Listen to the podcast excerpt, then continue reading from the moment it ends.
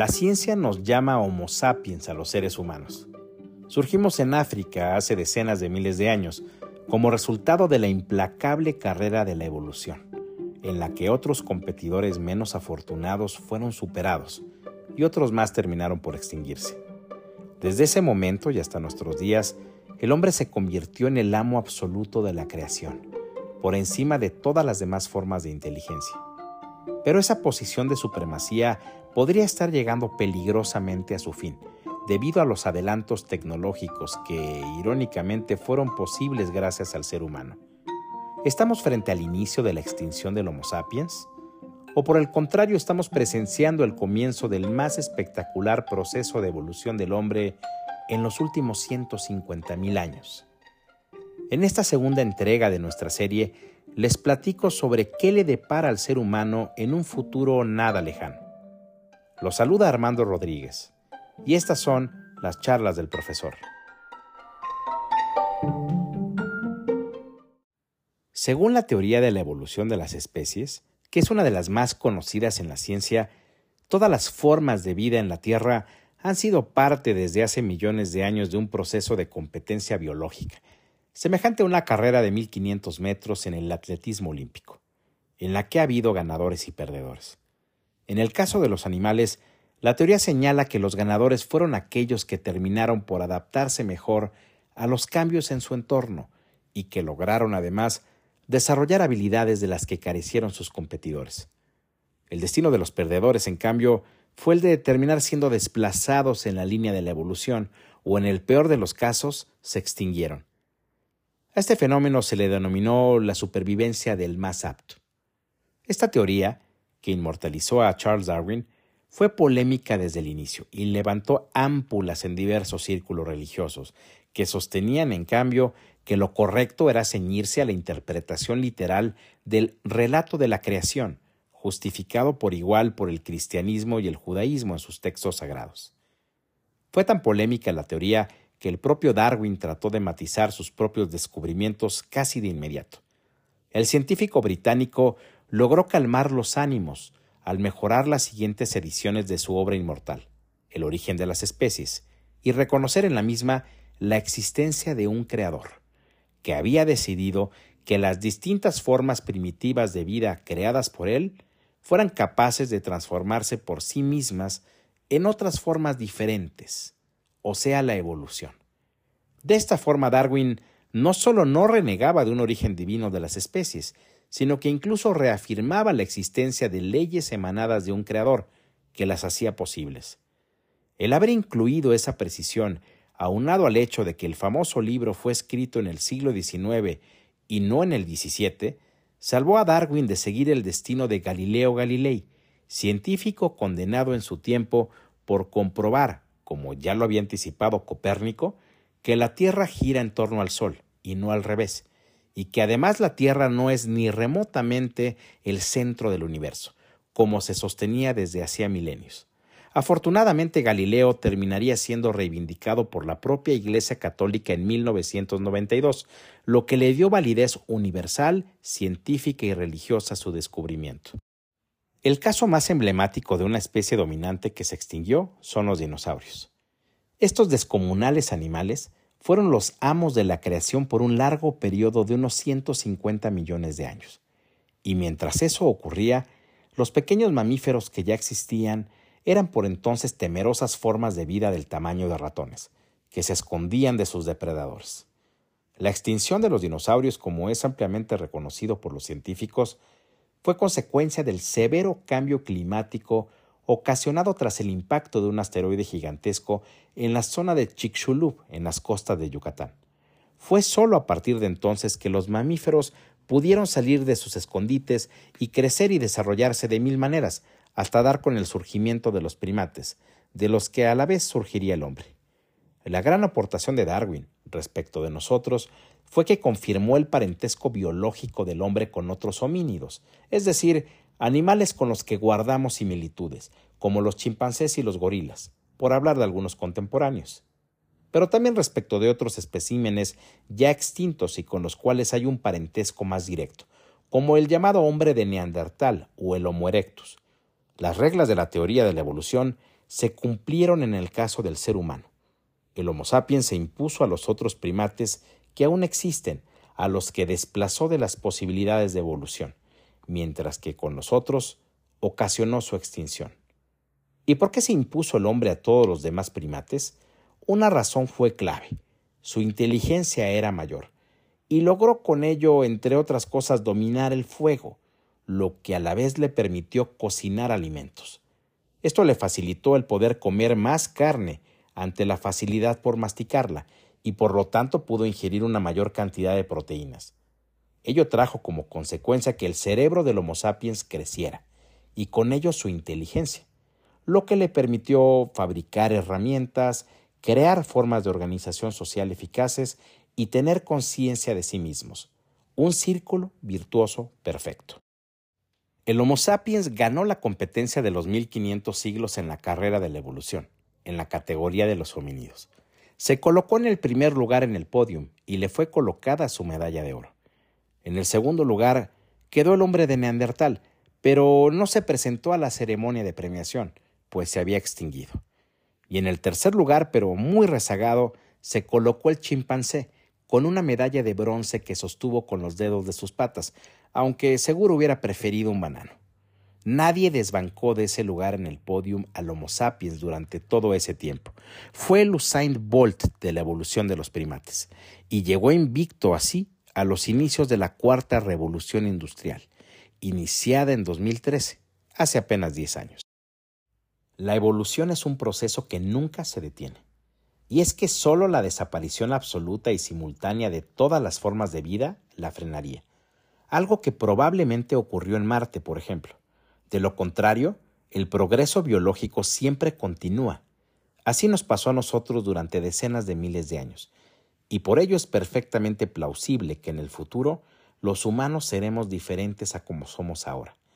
Pero detengámonos un momento y no vayamos tan rápido, pues las cosas pueden ser drásticamente distintas a como fueron en nuestra historia biológica. Solemos suponer que el hombre del futuro será la continuación de una línea recta en su propio proceso de evolución, es decir, lo imaginamos como un dibujo en el que aparece un simio de frente, al lado del cual se dibujó a un neandertal y luego a la izquierda de éste se colocó al Homo sapiens, para culminar con un humano del futuro, que se ve como alguien muy similar a nosotros, pero corregido y aumentado.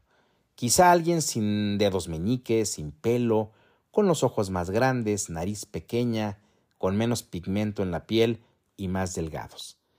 Pero de imaginar a los futuros humanos de esa manera, caeríamos en el error de concebir en nuestras mentes un pensamiento abstracto y lineal que no contempla en el horizonte la posibilidad de la desaparición del hombre, y menos aún que éste pueda ser desplazado por otra especie en el podium olímpico de la evolución. Dicho de otra manera, pasamos por alto la posibilidad real de que el Homo sapiens se extinga como especie para ser sustituido por un nuevo eslabón en la cadena evolutiva del ser humano, solo que en este caso no un eslabón biológico, sino uno tecnológico. Somos la última generación de seres humanos analógicos. Permítanme incorporar ese término que hemos escuchado mucho en los últimos años, la mayoría de las veces asociado a los televisores y a los teléfonos celulares hasta el año 2006. Ese fue el último año analógico de nuestra civilización, en que el Internet de baja velocidad se utilizaba en computadoras de escritorio y los celulares solo se usaban para hablar por teléfono y si acaso para mandar mensajes SMS.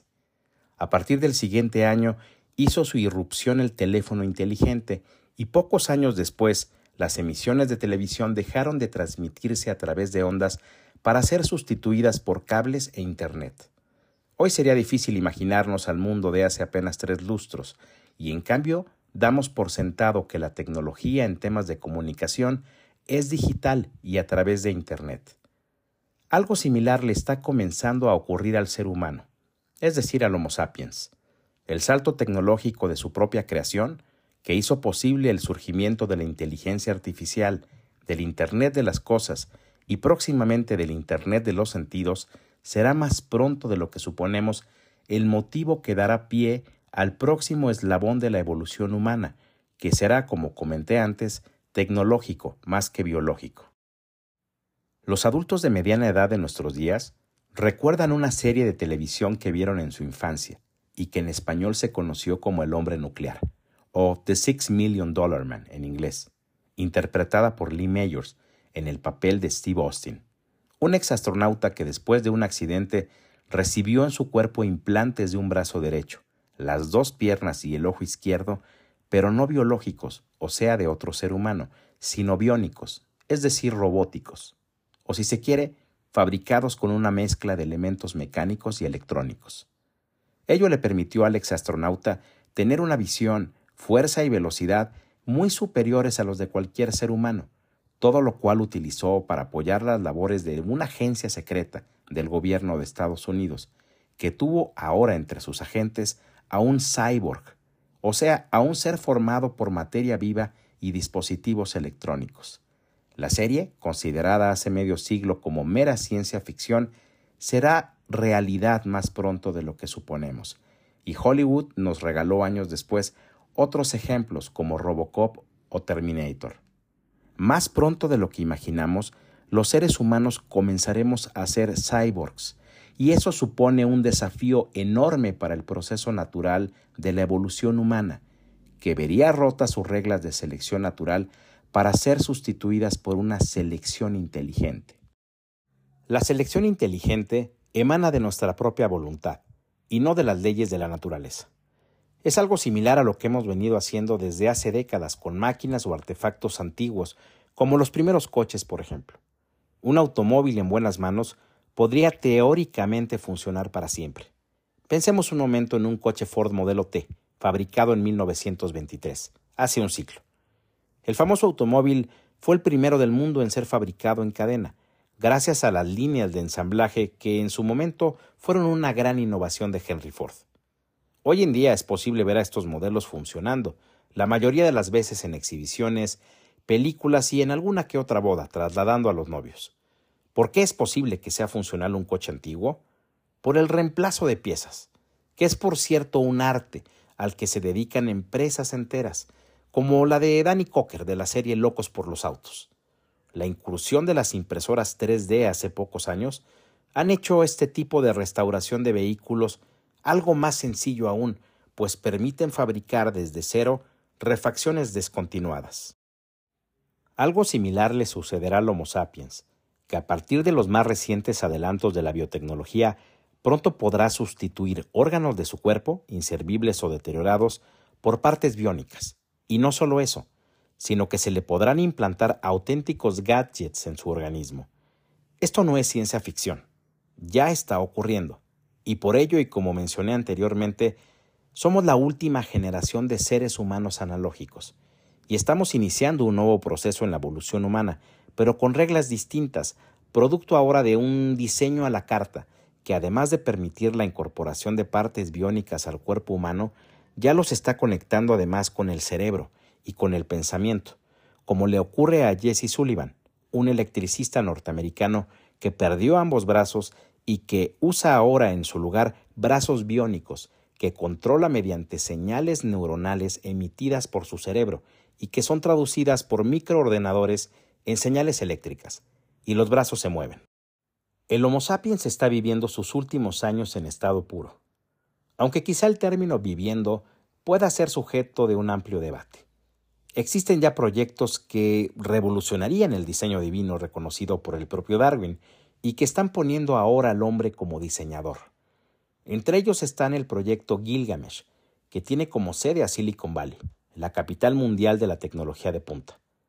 Este proyecto se propone alargar la vida humana hasta un punto en el que la muerte sea solo una opción o un problema técnico por resolver y no un desenlace natural.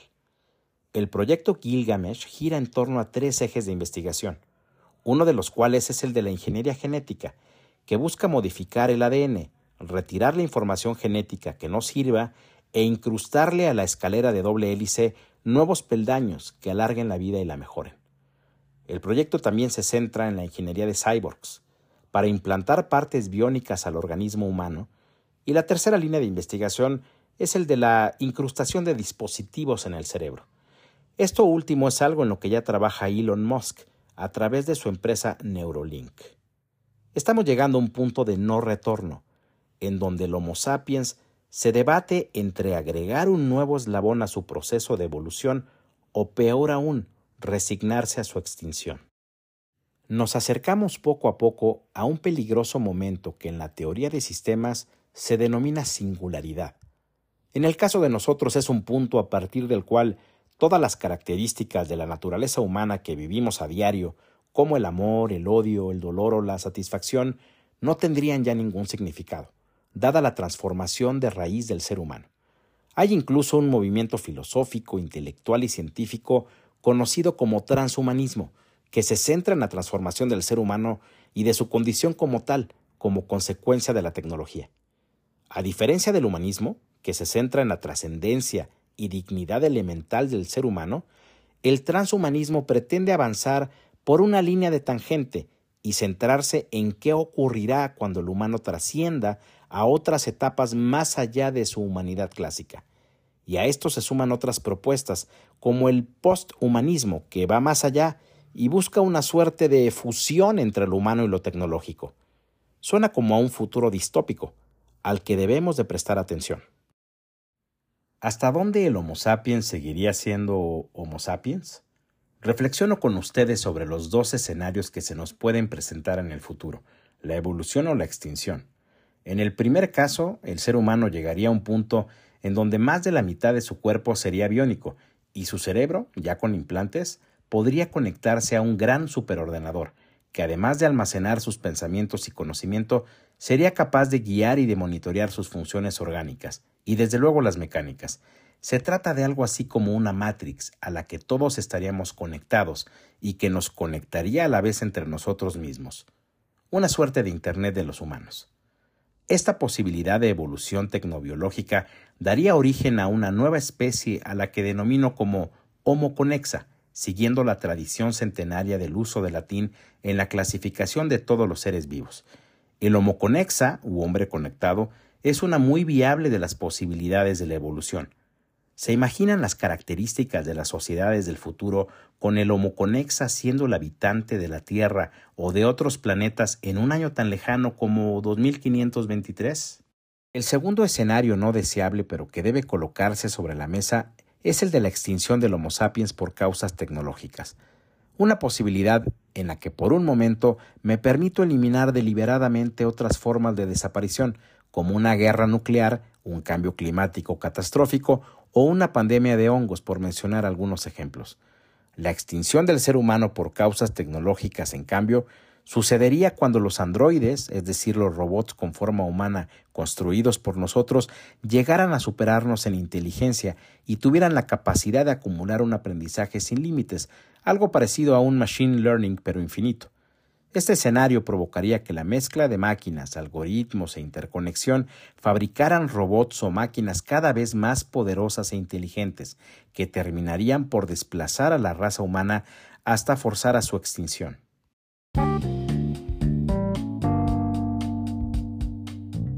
El proceso que ya ha iniciado para definir el futuro de nuestra especie será uno de evolución o por el contrario uno de extinción.